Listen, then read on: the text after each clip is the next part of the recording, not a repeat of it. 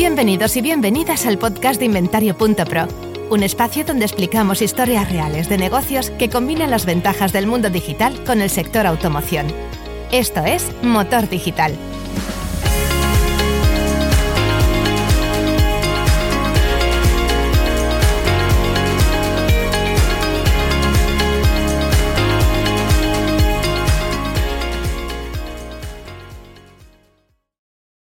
¿Qué tal? Bienvenidos, bienvenidas al podcast de Inventario.pro. Estáis viendo la parte 2 de un episodio doble en el que estamos revisando la hoja de ruta digital del concesionario. Aprovechamos para explicaros, antes de seguir retomando los temas, porque en la parte 1 hemos estado tratando mayoritariamente, aunque han salido temas de dentro, sobre todo a nivel de mercado, hemos revisado el mercado, amenazas, oportunidades, un repaso a la situación actual, con aportaciones súper interesantes de la gente de Walcu, David Pilo, Juan Carlos Prieto, hola, ¿qué tal? Lines Mobility, Walter Barbio, David Benedicto, encantado, y de MB Formación con Celes, Celes Boje, ¿qué tal? Entonces, retomamos el capítulo. Eh, nosotros estábamos hablando del mercado, vamos a hablar de puertas afuera, pues ahora vamos a hablar de puertas para adentro, vamos a hablar de la empresa, vamos a hablar del concesionario, vamos a trabajar a fondo en los próximos minutos lo que podrán hacer qué deberían controlar, puntos fuertes, fortalezas, áreas de mejora. Vamos a repasar un poco todo. Y muchas preguntas incómodas que van a salir aquí que nos vamos a cruzar, porque todo el mundo se ha hecho preguntas estos días. Así que retomamos el tema, vamos dentro del, del mundo del concesionario. Y intentemos, abro con una pregunta así un poco abierta, como antes, en la primera parte vamos a tratar de trabajar eh, tema de prioridades. ¿Qué prioridades creéis que tienen que tener ahora, eh, tanto compraventas como concesionarios? Walter, empecemos por ti si quieres. ¿Dónde pondrías tú el foco si tuvieses que marcar o ayudar a, hacer ver qué prioridades tendrían que acometer? De puertas adentro, atendiendo a lo que ha pasado en el mercado y lo que va a pasar en los próximos años. Adelante. Vale, pues yo al final, en esto tengo que ir a lo mío, ¿no? Entonces al final este, yo creo que el digital está ahí, ¿vale? Entonces eso... ¿Prioridad digital? Sí, prioridad tiene que ser digital porque es donde está todo el mundo y el cliente está ahí. Y por otro lado, la parte estratégica. Yo veo bueno, muchas carencias cuando, porque no puede ser solo vamos a vender y vamos a vender coches y vamos a algo más. Necesitamos definir una, bueno, incluso unos valores de marca. Que marca, cuando digo marca es del grupo de concesionarios o del nombre del compra-venta, no marcas de coches porque los coches, entre comillas, y perdóname, pero los coches son todos iguales, cada uno cada con un segmento, con alguna diferenciación, pero al final el aporte de valor tiene que ser que te vende el coche, dar esa, generar esa confianza, ¿no? Entonces, por un lado, digital. ¿Por qué? Porque se puede medirlo todo y porque el cliente está ahí. Por otro lado, la parte de, digamos, de marca, que es muy importante, de generación de marca, uh, para poder, digamos, dar un aporte de, de una USP, una, como se dice, una propuesta de valor importante y poder fidelizar a nuestros clientes. Eh, a partir de ahí, pues el despliegue pues, a nivel digital, pues lo que fuera necesario, ¿no? La parte de experiencia de usuario con las herramientas, tanto la web como, como el ecosistema de Inventario Pro, luego apoyado por, por un buen CRM especializado, que es Walku, por ejemplo, midiéndolo todo y retroalimentando las herramientas de, generación de tráfico, eh, como puede ser Google Ads y Facebook Ads, entonces eso es como la, la, base, pero la base tiene que ser estrategia. Antes de hacer nada, eso es como decía Steve, creo que es Stephen Covey que decía que no sirve, de nada sirve poner la escalera a, en un sitio y, y, subirla rápido si no sabes en qué pared la estás poniendo. Entonces es un poco eso, ¿no? Hay que, hay que primero marcar la dirección, las líneas y a partir de ahí pues coger velocidad. Yo diría que offline también hay que, que hay que cuidarlo. Incluso puede ayudar, puede contribuir, fíjate, al, al online una barbaridad. O sea, 100%. Eh, tengo una historia, si quieres, eh, que, bueno, un cliente en Bilbao, eh, que nosotros, hay un momento que las búsquedas de marca se habían, habían, bajado bastante y estamos mirando el dato a ver qué haber pasado. Y no había nada en las herramientas que realmente detectáramos eso, ¿no? Y nos dimos cuenta con el cliente de que al no hacer tanto, digamos, tantas acciones eh, offline, como puede ser ese, o, algún, o, sea, o, esa presencia que suelen hacer, pues había bajado mucho la, la, presencia en digital. Es curioso, ¿no? Sí, o sea, lo que yo he visto en las mismas líneas, ¿eh? lo que yo he visto que han hecho algunos concesionarios o compraventas es que, pues con simplemente, por ejemplo, con carteles, ¿no? Con cartelería, con monopostes, con MUPIs, con, eh, generan eh, mucha marca, mucha notoriedad y luego pues eso se traduce pues en más búsquedas de su nombre, de su marca comercial en Google eso contribuye a que reciban más visitas, contribuye a que les suba el tráfico luego de, palabras que no contienen su marca porque ha recibido mucho tráfico y Google considera que es una marca o una, bueno, una propiedad online muy mm. notoria, ¿no? Y, es como que te lo potencia, ¿no? O sea, decir, y ahí ya es e, ese 1 más 1 no igual a 2, hay 1 más 1 igual a 3. En ese, Yo me pregunto si esto es más fácil para los compraventas, porque los compraventas lo explotan mucho más que los concesionarios. Mm. de hecho, en, me ocurren cinco o seis así a rápido de compraventas que están en radio, que están en monopostes, en... vas por la carretera y te los encuentras y además es muy fácil de identificar la marca. De concesionarios que se me ocurren también algunos que he leído, sobre todo de la zona donde eh, sabes que venden BMW, pero no sabes que es el concesionario tal, de tal sitio. O sea, hay algunos que apuestan más por su marca mm. que otros, ¿eh? Son más... Mm. Pero, pero es verdad. Mm. Hay que generar marca propia. ¿eh? Eh, de hecho, nosotros trabajamos alguna parte, digamos, intentar medir los eventos offline, por decirlo así.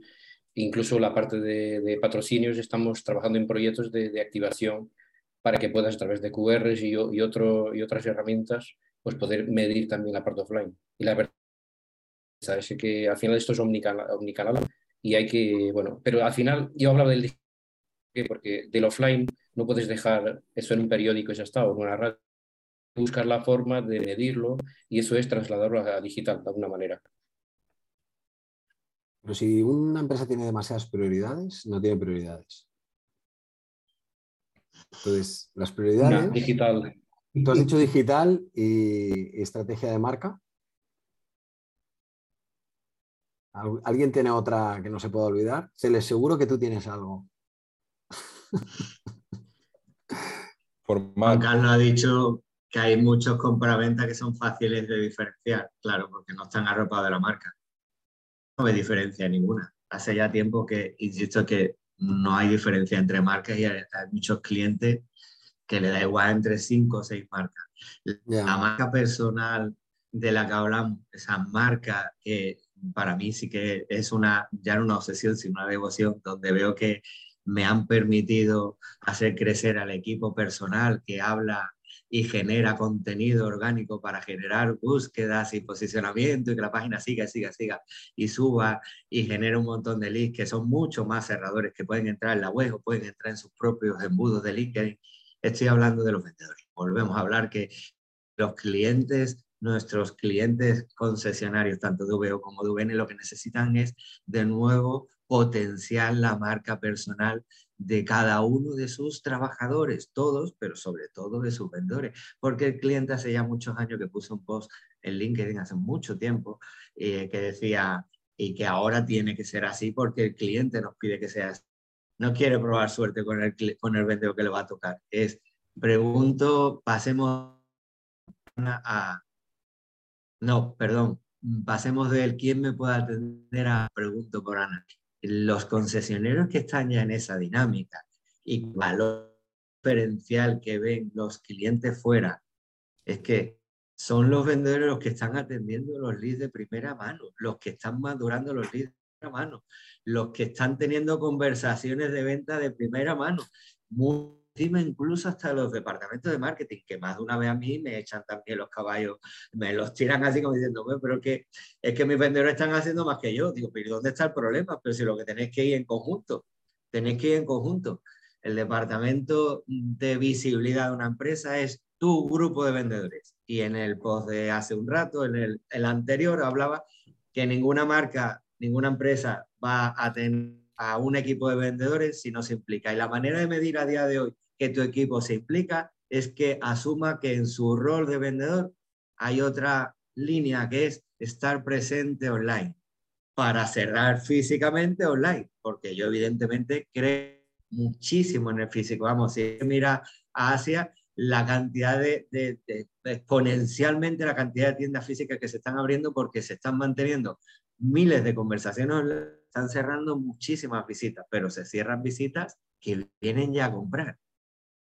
No es que ese es el tema, que se acabaron las visitas de paseo, pero ahora vienen clientes que vienen a cerrar. Incluso hay ya una marca de ropa que creo que era de ropa que en Barcelona ya no puedes comprar en la sala, lo compras online y en la sala en todo caso descambias o te llevas otro producto distinto y ya los coges allí. Pero el inicio del embudo es allí, no aquí. Mm, pienso que viene un entorno fascinante, pero lo primero que, que, priorizarías, los vendedores. Darle el sitio a los vendedores, decirle, tenéis futuro a día de hoy y a años vistas. Mientras como fallemos en eso, no nada. Acordémonos que tenemos una empresa donde la prioridad primera, la primera es vender. Si no tenemos un equipo que quiere vender y vender al medio largo plazo, no tenemos absolutamente nada. Para mí es el prioritario, pero no solo online como yo formo. Si yo formo, lo que pasa es que no lo digo ahora, lo estoy diciendo. Yo cada vez formo más equipos físicos porque se han dado cuenta que las mismas cosas que le cuento online son las mismas cosas que pueden hacer físicamente para tener una buena reputación online y presencia online. Porque es que es lo mismo, es lo mismo. El problema es que se está diferenciando demasiado. Vendedores. Si vendedores implicados en tu empresa y que le cuenten al mundo que se apasionan por su curro, no tenemos nada mismo, perdón, iba a hacer un comentario que, que para mí eh, los de marketing, el departamento, del departamento de marketing, ya es a lo mejor el departamento de, de preventa. O sea, es venta, es venta lo que hace. Cuando tú estás poniendo público, estás vendiendo. Y, pues fíjate, de hecho nosotros, mm. bueno, Juan Carlos puede comentar porque fue una idea suya, Em, lo que hemos hecho aquí, que, se puede trasladar incluso a un concesionario. Sí, es que ¿por qué no lo hacen? Nosotros, a nosotros se nos llena la boca todo el rato diciendo marketing es venta, marketing que el departamento de marketing y de venta no se lleven como hermanos y que no tengan una visibilidad completa de lo que está haciendo cada uno, es una tragedia. Es, es poner un sumidero ahí, entre medias, que se cae. Y, lo decíamos tanto que dijimos, reflexionamos y dijimos, oye, y nosotros tenemos un departamento de marketing y uno de venta separados. Y dijimos, la marketing a vender. Y han ha estado marketing vendiendo eh, tres meses, pegándose con los problemas que tienen los... ¿Habéis cambiado? ¿Habéis, puesto a, uno haciendo lo del otro? Sí, sí. ¿Habéis cambiado los departamentos? Y... Eh, persona de marketing que nunca había hablado con un cliente se ha puesto a hacer llamadas frías. Exclusivamente. ¿Y qué tal las En un concesionario los comerciales. ¿Qué tal? Increíble. Haciendo cosas en marketing que no hacíamos, porque, porque marketing no tenía esa, esa visibilidad. Ese conocimiento, de en voz alta, Carlos, no sabía de lo que estaba hablando, no lo sabía. Por fin, por fin se comentan, es que no se entienden porque no se conocen, pero que es que esta idea vuestra es la que todos debemos decir, yo he dicho mil veces, pero es que debería ser un estándar de calidad. Parece que aquí, si no lo dice la marca, todo el mundo pasa olímpicamente. Estándar de calidad. En el concesionario, ventas y marketing es lo mismo. Y todos tenéis que saber qué pasa en ese mismo instante en la mesa y cuál es la campaña que está trabajando en marketing. Mientras eso no suceda, pues tenemos otro gran dolor, otra gran brecha. ¿Cómo es posible que tú le preguntes, un apunte, cómo es posible que tú le preguntes a, un vendedor, oye, eh, ¿tú sabes por qué ha cerrado el coche? Sí, ¿lo sabe marketing? No. Pues, ¿cómo va a generar campañas interesantes si no, si no se lo cuenta? No, puede tener una imaginación infinita porque con la imaginación también te puedes equivocar. Cuéntaselo. contribuye al spam. De hecho, es algo que aprendimos aquí. La, gente de ventas, yo, teníamos muchas conversaciones con la gente de marketing diciendo, es que ese mensaje es publi, pura y dura. Estamos entrenados, los seres humanos estamos entrenados para ignorar los mensajes que nos suenen a, que huelan un poco a publi. Nosotros queremos que nos atienda una persona. ¿Por qué no mandamos mensajes? Y, eso le pasa a todos los concesionarios. Y cuando hablamos con concesionarios, eh, joder, muchos nos han dicho las diferencias que han obtenido en resultados en cuanto marketing ha dejado de ser marketing, lo que tradicionalmente se entiende como marketing, un correo hiperformateado, bonito, con un montón de diseño, que un cliente cuando lo ve es que ni lo lee, mm. porque dice, es Publi, no me, lo está, no me lo está mandando Pedro, con quien hablé esta mañana, me lo está mandando una persona que no sabe nada de lo que ha hablado con Pedro. En vez de un texto cortito, que es lo que quiere decir, mm. sin las imágenes, no tan estructurado, que dices, esto me lo envía un ser y no lo ha mandado un ser humano, no. pero da igual, le has vendido el coche. Sí, y, luego, y es que, y, no solamente tienen que trabajar en conjunto, sino que tienen que poder ver o sea, ¿cómo se pueden comunicar? Eso, eso tiene que estar en una propia herramienta. Tú cuando te metes en la ficha del cliente, la ficha del cliente tiene que ser la misma para marketing que para el vendedor. Y el de vendedor dice, ah, mira, veo que le envía un correo, ¿no? Y el de marketing pueda considerar, pues yo paro el envío de correos porque ha llamado al comercial, por ejemplo. es decir, y que trabajen en sintonía. Yo, Aquí es importante. Qué interesante. perdona, Walter. No, no, no, David, qué, interesante esto. Aquí quería comentar, ya que yo me dedico al marketing, que bueno, marketing y ventas tienen que verse como un conjunto, no como compartimentos estancos que se retroalimenten. A mí, desde el punto de vista de marketing, me ayuda mucho saber eh, los problemas que tiene el cliente final, que al final trata con ventas. Entonces, digamos que tiene que haber esa retroalimentación y no polarizar, igual que no se puede polarizar entre offline y online, hay que ver todo como un conjunto. En cuanto a las acciones digitales, pues al final muchos procesos de búsqueda de información y de compra, pues empiezan en el medio online. Y muchas veces ya el potencial comprador lleva al concesionario con un montón de información. Entonces, claro, en ese proceso, si tú no estás, si tú no haces, digamos que dejas de estar en consideración por parte del potencial comprador. Con lo cual, en el digital tenemos esa ventaja de que podemos medir todo y que también podemos hacer digitales eh, muy centradas en que el usuario ante una búsqueda muy específica le doy respuesta. No es un marketing muy intrusivo como puede ser una newsletter genérica. Entonces también se retroalimenta porque, por ejemplo, eh, pongo el ejemplo siempre de las fichas de Google My Business, de los concesionarios. Se pueden hacer campañas simplemente para que tu ficha de Google My Business, con tus fotos, con tus reseñas, con tu horario, con tu ubicación, tu teléfono, tu web, tenga más visibilidad y que cuando alguien busque concesionario eh, tal marca o concesionario de tal ciudad, aparezca tu ficha y ya el usuario decide si hace clic o no. Y solo vas a pagar si el usuario hace clic en muchos tipos de campañas. Entonces, sí que mejora, por así decirlo, la eficiencia y va en concordancia con los objetivos de negocio. David, un apunte. Sí. La problemática del, del cliente y la principal que no la hago bien, la problemática del vendedor.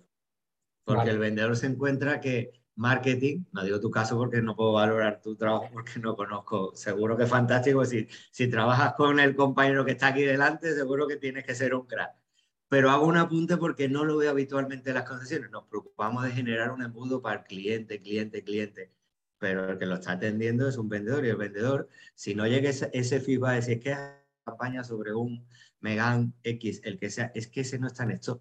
Es que esa problemática de abajo, que esa es la que tiene que llegar arriba. Igual sabéis que es el coche que hay que vender porque ha dicho jefe de venta, pero la problemática real es la que está cada una de las conversaciones que se reportan en Walcu o se deberían reportar, porque esa es otra de las, de, de las líneas que hoy marco. Está claro que tiene que haber una intención, pero por Dios, ya no haya más obligación de reportar, coño, es que no es una obligación. Es que tiene que ser, vamos, es que si tú no reportas de hoy con la cantidad de clientes que estás madurando previamente, es que es imposible que puedas dedicarte a esto. Necesitas una herramienta para ir madurando, para ir siguiendo a los decenas y decenas de clientes que están pensándoselo y que bendito cliente todavía. Yo lo acompañaré, pero para eso está Warpu. Una herramienta donde un vendedor que le cuente al mundo qué pasa y que de golpe lo vea marketing y diga, oye, está pasando esto. Pero es que eso no está sucediendo. Hay muy raros concesionarios que tengan esa conexión porque, bueno, sí, yo me uno. ¿Cuándo? Una vez al mes, cuando ponemos campaña. Eso no es unirse, es unirse todos los días. Y eh, pongo otro tercer apunte y ya me callo. El tercer apunte es que parece que queremos resolver situaciones nuevas con las mismas personas, que hacen falta nuevos roles en los concesionarios, hacen falta nuevas figuras. ¿Cuándo nos vamos a dar cuenta que hacen falta figuras que midan datos? Figuras que de verdad le demos el valor relevante al departamento digital con un jefe de digital, no un jefe de venta que haga las dos funciones porque no llega o porque no quiere en muchos casos, porque lo entiendo, porque que va a reventar, no puede hacerlo. Hace falta esa figura de datos, esa figura jefe de venta en digital, esa coordinación, ese aportar dinero. No que yo quiero que vivan con X campaña, pero si no les das de comer, los cansas y acaban otra vez queriendo volver a sala hace falta hacer cosas nuevas y meter figuras nuevas porque los concesionarios ante esta nueva circunstancia se tienen que aclimatar con nuevas figuras. Es lógico, si sucede en otros sectores, porque aquí no va a suceder. Me gustaría, sí. Sí, O sea, sí. Solo comentar una cosa.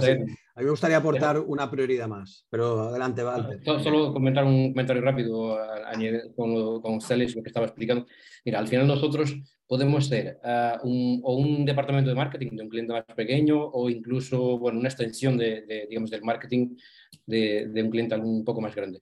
Pero el tema es que en muchos casos nos pasa de, de que hay, son estancos y además no, no quieren, no quieren abrir, abrir más, eh, digamos, ciertas, ciertas cosas. Por ejemplo, hay veces que les cuesta, nos cuesta mucho, pedimos, pedimos feedback ¿no? de ventas, porque necesitamos, aparte de conocer por qué no se compra, para cambiar la propuesta de valor, modificar, resolver las, las objeciones un poco en el de marketing, pero también para poder realimentar las herramientas ¿no? con, con herramienta.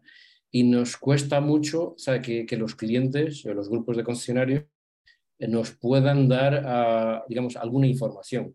Y, y- y- y claro, a partir de ahí, pues es que no sé si es porque nosotros somos externos, ahí igual, igual Celes, como tiene ma- un amplio espectro de diferentes tipologías de clientes, me puede explicar un poco. No sé si es porque Tienes es que preguntarte por qué. El por qué puede de, ser mucho ¿por qué pasa motivo. esto?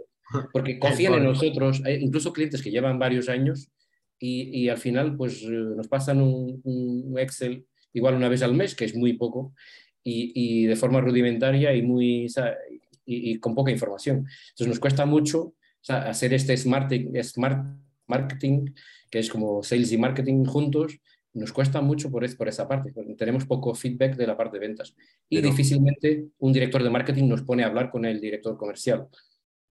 ¿Tú crees, No, que, ¿Tú crees que esto es así tan a nivel de mercado? A mí cada vez me parece más que van en la dirección que sugería David, no tan, no tan intercambiados en la que decía Celes. Yo no estoy viendo en los últimos años tanta dicotomía.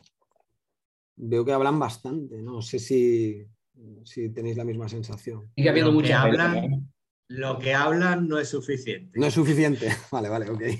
No es suficiente. Yo- yo Porque lo que hablan es lo que dice Walter. Me pasan un feedback mínimo. ¿Por qué? Pues hay que ir al previo. ¿Por qué me pasan un feedback mínimo? Porque igual no tienen un CRM eh, donde Claro. apunten las cosas. No puede, igual no tienen un Walku y Ujú. si tienen un Walku viene eh, la otra debilidad, que no tiene alguien que lo mida día a día y que no haya un jefe arriba que diga, esto no es una herramienta más, esto es el mantra, esto, esto va a misa, pero va a misa porque esto se reportar bien. Y ese gran reporte acaba llegando a Walter y a todas las agencias externas. Como ese reporte no existe, no es que los jefes de marketing de concesionarios vean como un enemigo, para nada. Algunos verán como un enemigo y otros como un maravilloso aliado. Simplemente que a veces que no tienen nada que contaros, nadie le ha dicho al vendedor que es que parte de su nuevo rol, de nuevo otra vez, es el CRM tiene que estar alimentado con una realidad. Yo hablo con, con Juan, mi amigo Juan Molino, que más de una vez le digo, eh, ¿habrá un sitio donde haya más mentira por metro cuadrado que en un CRM? Dios mío, pero sí que es, hay una inventiva o una falta de feedback real, cuenta de verdad las realidades, pero las realidades todas las falta una, una que es la más importante que todavía la mayoría, que a Walter y a todas las empresas que se dedican a generar visibilidad y, y generar lead, que es por qué se ha vendido el coche. La mayoría no trabaja ese tema. Se vende, se trabaja en el por qué se ha archivado el lead, por qué no se ha, pero no se ha trabajado en el momento final de preguntarle al vendedor, oye, apúntame aquí, o en un WhatsApp conjunto, en un Telegram, quiero saber el motivo final de por qué se ha vendido el coche, porque entonces eso es la obra, eso es una obra de arte en la que lo único que tienes que replicar marketing y decir, voy a trabajar para generar esta sensación en marketing. Y ya tienes a clientes que le interesa la información. Que esa era la frase que quería decir. Los departamentos de marketing a veces, a veces maravillosas, que yo alucino con la creatividad. Yo me creo una persona creativa, pero nada, cuando me uno de marketing es maravilloso, pero otras veces es que se cuentan cosas porque se generan lead muy poco interesantes. Esto es la pescadilla, que es por qué. Porque preguntaba al que sabe lo que tiene que buscar, que es el, no el vendedor. Sí, pero volviendo a lo que estábamos, si al final, o sea, que es al revés, que, que lo vemos todo, donde lo vemos todo, se abre un abanico de, de posibilidades brutal. eh, Claro. Desde entre los portales y, y, los otros tipos de canales, qué canal vamos a reinvertir, porque hay casos mm, que incluso me, me, impactan, me impactaron bastante, por ejemplo, de tener inversión casi completa en coches neto o otros portales verticales y, y inversión o muy poca inversión hacia tu web. O todo este tipo de cosas que si lo, puedes medir todo en digital, pues al final e, es darle visibilidad y luego tomar decisiones para, para, bueno, para hacer la mejor, la mejor inversión en el mejor sitio y conseguir el lead este, bueno, eh, los potenciales clientes mm, pues más maduros, eh, ir trabajando los que están menos maduros con esa relación, ese marketing relacional que tú eres muy evangelista de, evangelizador de este, de, este marketing, que al final es lo que hay que hacer. Si, si la persona no está preparada para comprar ya, pues hay que acompañarle hasta que esté preparada, ¿no? Tan sencillo como eso. Y eso es el vendedor. Contándole cosas interesantes. yo no quería dejar Yo no quería dejar pasar en las prioridades una cosa que, que no por obvia, que, que es trabajar la eficiencia operativa.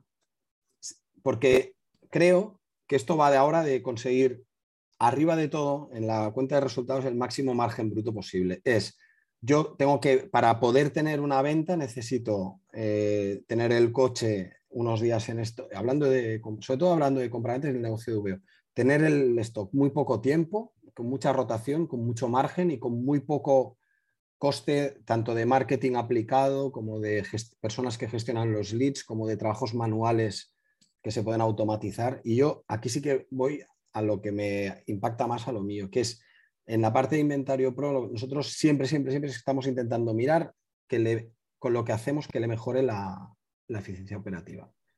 Si puede no utilizar a una persona para una cosa y la puede utilizar para vender o tener un vendedor más que siempre le ayudará para o derivar eso a marketing para tener más leads y, acortar y reducir los costes operativos. Y no quería dejar de pasar de apuntar sin esto. Me gustaría hablar de un tema más que ha salido justo en la pausa entre la parte 1 y la parte 2. Los datos. Los datos del concesionario, los datos del compraventa, los datos que Walter ha apuntado en la parte 1 de este episodio que la marca tiene interés en tener y trabajar, ¿cómo debería portarse o qué debería plantearse el compraventa y el, y el concesionario cuando tienen datos históricos de tantos años de la parte taller, de la, de la parte leads que no han conseguido. ¿Cuál es vuestro punto de vista? Vamos a hacer una ronda rápida. Esto es, hay, hay que ponerse en esto, puedes vivir sin ello, si no lo tienen van a tener un problema y si no lo tienen concentrado, ¿cómo lo veis?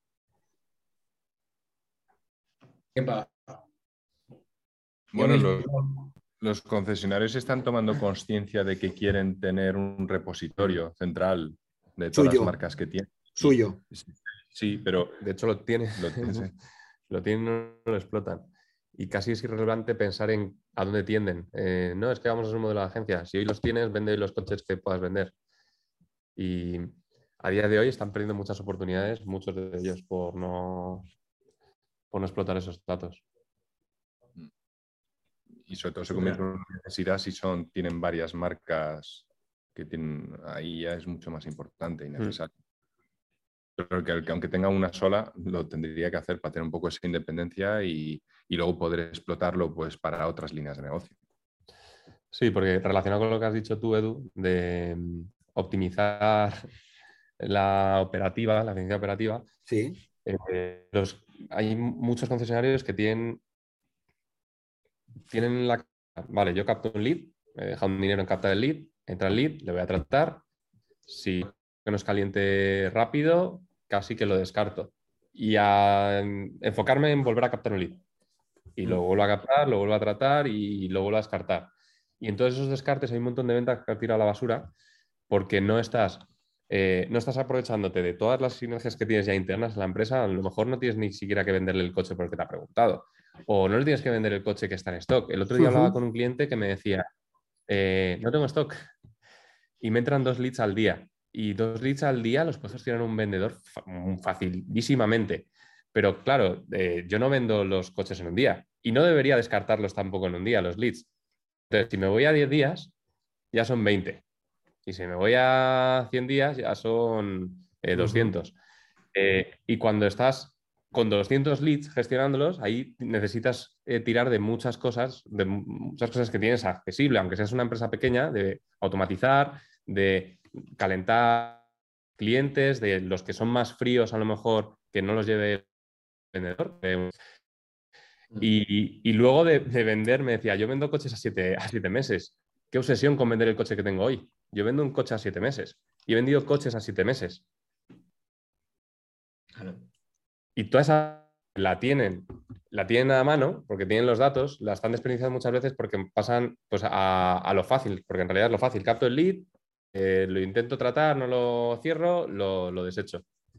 Pero la pregunta es cuánto cuestan, porque eso lo que dice es 100% verdad, ¿no? Y, esos 80 o, 95% en algunos casos de leads que se pierden todos los meses, ¿cuánto cuesta eso? ¿Y por qué no lo aprovechas? Eso, creo que es la pregunta que tiene que hacerse cada uno, una reflexión. ¿Por qué no aprovecho esto? Porque al final, para mí no hay leads malos, no hay clientes potenciales que dejan un teléfono porque están distraídos ¿no? y se meten ahí en la herramienta y lo meten.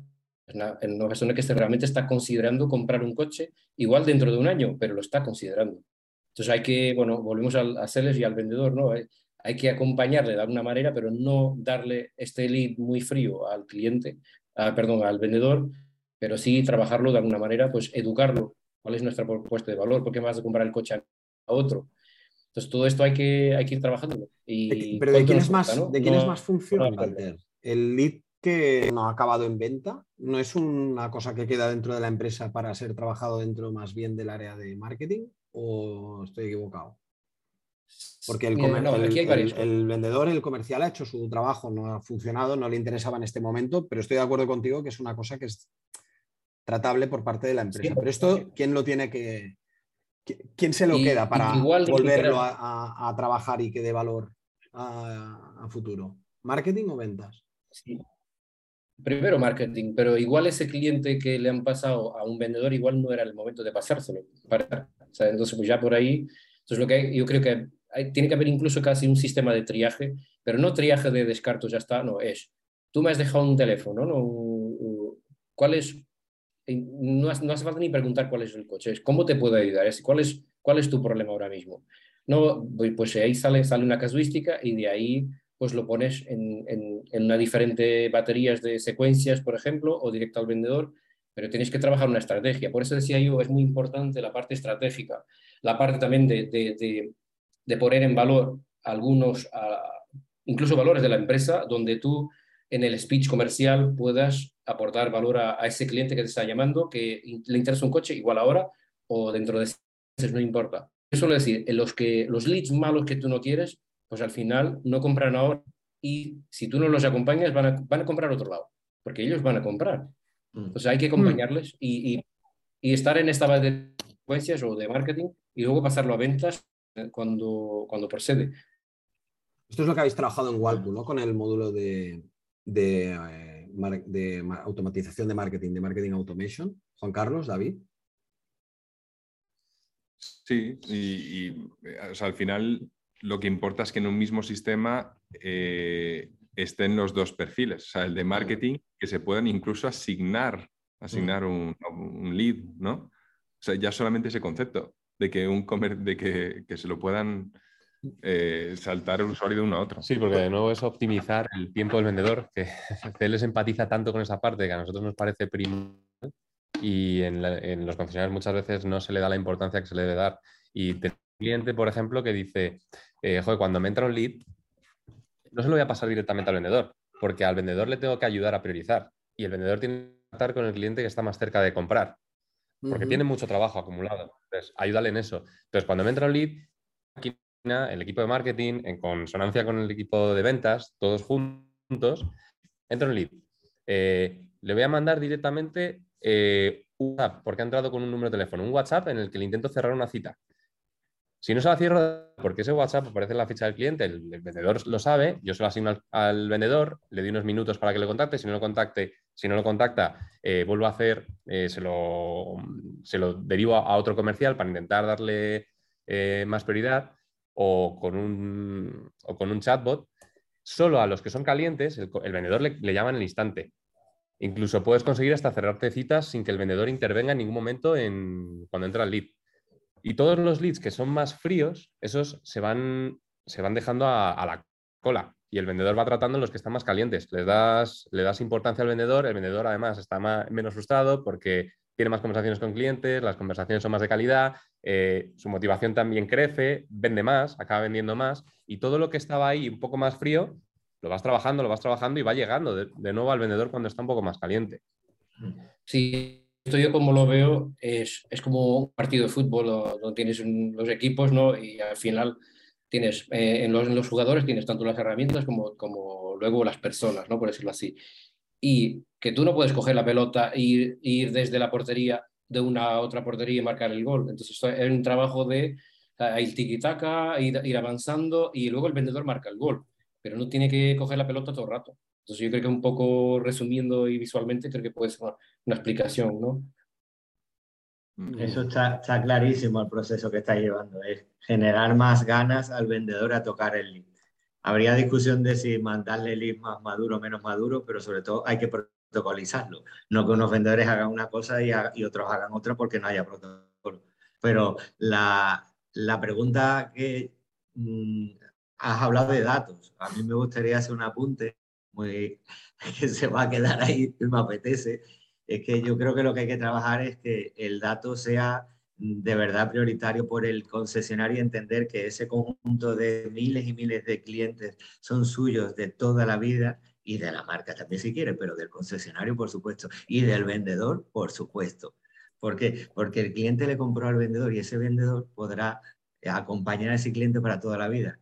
Y, y ese dato único que en primera vez, que por fin cuando llegue la postventa, que es la, fatídica entrega de llave, haya concesionarios con los trabajando que no termina ahí, sino ahí es donde comienza el proceso de maduración. Incluso comienza el proceso de maduración no en la entrega de la llave, sino en el descartado. Empiezan a comprar al cliente en ese, no te compro ahora, te compro a ti, pero esos clientes que tú ya me has conocido a mí, me van a venir. ¿Por qué? Porque tengo empresas que obtienen un volumen inmenso, incluso hasta de reputación y de reseña de clientes que no le han comprado. El tema es controlar el primer impacto con un cliente. Celestino Bojeantú ha entrado en mi embudo y a partir de ahora ese dato es para mí para siempre pero no solo para vender coches, porque es que hay muchísimos que ya le están vendiendo otras muchas cosas. ¿O qué es lo que está pasando con los bancos? Los bancos, ¿por qué se han obsesionado en entrar? Porque están obteniendo datos para sus financiaciones. Pues nosotros, eh, que tenemos los datos que los clientes bancos están buscando, tenemos un valor diferencial. Y luego ese valor diferencial hace falta vendérselo. Hay una obsesión tremenda, vuelvo a decir, una obsesión tremenda por las marcas, porque se conecten, porque se conecten ¿Para qué, coño? ¿Para que me conecte? Dime para qué quiere que me conecte, cuéntamelo. Porque tengo una colega que es la mejor del mundo, María, Mariana Batagliani, que habla del abuso de los datos que se están usando, pero básicamente ya no es el abuso, ¿no? Pues yo puedo aceptar que tú te quedes con mi dato, pero cuéntame para qué lo vas a usar. Porque si a mí se me ocurre dentro de mi empresa ideas para poderlo usar, el cliente te lo va a dar a ti, pero a muerte, además deseando dártelo. ¿Por qué? Porque le estás dando soluciones a él. Pero no solo venderle un coche, que es que es infinita las ideas y las alternativas que puede tener un cliente, sino que, de qué viven las apps. Pues un coche no deja de ser una app y un móvil dentro de un coche no deja de ser lo mismo. Dato único, cliente único. Un cliente que compra un coche puede prescribirte a otro, ¿no? Por ejemplo. Y, te puede comprar otras muchas cosas que no son coches, pero es su cliente y un dato único de una persona que contactó contigo ya lo tienes para toda la vida. Amigos, máximos tres para mí. Quedan menos de 30 segundos. Esto que hemos hablado se traduce en un documento que hemos hecho a cuatro bandas, que empezó en Faconauto y que hemos actualizado ahora recientemente con los procesos de venta, no solo los de compra, que se llama Hoja de Ruta Digital. Si buscáis en Google Inventario Pro, hoja de ruta digital, está un formulario. El que quiera el informe contiene valores de referencia, KPIs, perfiles, herramientas y un análisis de los procesos. Podemos, veréis que los rangos son muy amplios porque el mercado es muy amplio, porque todo depende de la ejecución. Muchas cosas dependen de cómo se ejecute, pero sí que podemos daros información valiosa para compra-ventas y para concesionarios. Bueno, pues nada, eh, comentaros después de este apunte sobre el estudio que os ofrecemos pues, para todo el que esté interesado, estas cuatro empresas hemos estado colaborando con mucha ilusión en el Congreso Faconauto, lo hemos actualizado para, para la parte de, de leads de compra. Prometimos una actualización ahora en julio que estamos intentando hacer evidentemente, si no está alguien o no le cuadran los números, por favor que nos contacte, porque siempre es bueno saberlo, pero en el entendimiento que tenemos de KPIs, perfiles y herramientas, pues hemos hecho un estudio bastante completito, de cerca de unas 60, 70 páginas. Yo quería eh, agradecer y cerrar y despedirme y deciros que ha sido, para mí, ha sido eh, muy agradable, muy interesante eh, escucharos y todo lo que habéis aportado. Empiezo por Walter con David de Lines Mobility. Muchas gracias por la aportación y por haber participado con tantas aportaciones interesantes que habéis dicho, que me ha apuntado un montón de cosas aquí. Espero que nuestros oyentes y nuestra audiencia también lo haya hecho. Gracias, Walter. Gracias, David. ¿Algún comentario final? Muchas gracias. Y nada, es un placer estar aquí rodeado de, gente buena y, además super cracks todo. y nada, si, cuando quieras. Gracias. gracias, David, por todo. 100% de acuerdo.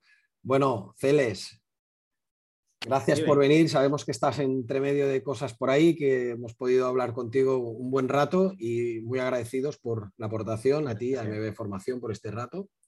Eh, ¿Algún comentario final? ¿Estaba a gusto?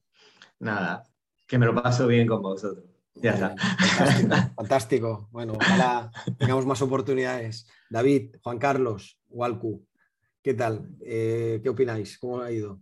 ¿Estáis contentos del, desarrollo? ¿Habéis sacado cosas interesantes? Yo sí, ¿eh? muchas cosas. Sí, ha, sido, ha sido divertido, sobre todo. Yo es, por lo que me quedo últimamente. Si me lo paso bien, me vale. Ya está. Bueno, eso es la mitad, de la mitad de la parte de la otra mitad, es que esto a quien lo escuche le ayude a, a pensar y a accionar y a moverse en la dirección correcta. Muchas gracias a vosotros, muchas gracias a los a los que nos escucháis, a, los que a las que nos escucháis. Recordaros que sacamos episodios cada, intentamos sacar episodios cada dos eh, jueves concretamente, hasta que, hasta que podamos mantener este ritmo diabólico y que paséis a todos los que nos escucháis un buen verano, si lo escucháis durante verano, porque ahora hace mucho calor. Y gracias a todos y a todas por vuestra aportación y las sugerencias de temas nuevos de feedback. Un saludo a todos. Inventario.pro es una plataforma de servicios digitales específicos para profesionales de la automoción. Te ofrecemos el mejor hub de anuncios para la multipublicación de tu stock. Nuestros bots para que ahorres tiempo o generes más negocio usando automatizaciones. Además, somos especialistas en crear webs de motor muy fiables y de primera calidad. Si eres un profesional de la automoción, te esperamos. Visita inventario.pro para más información.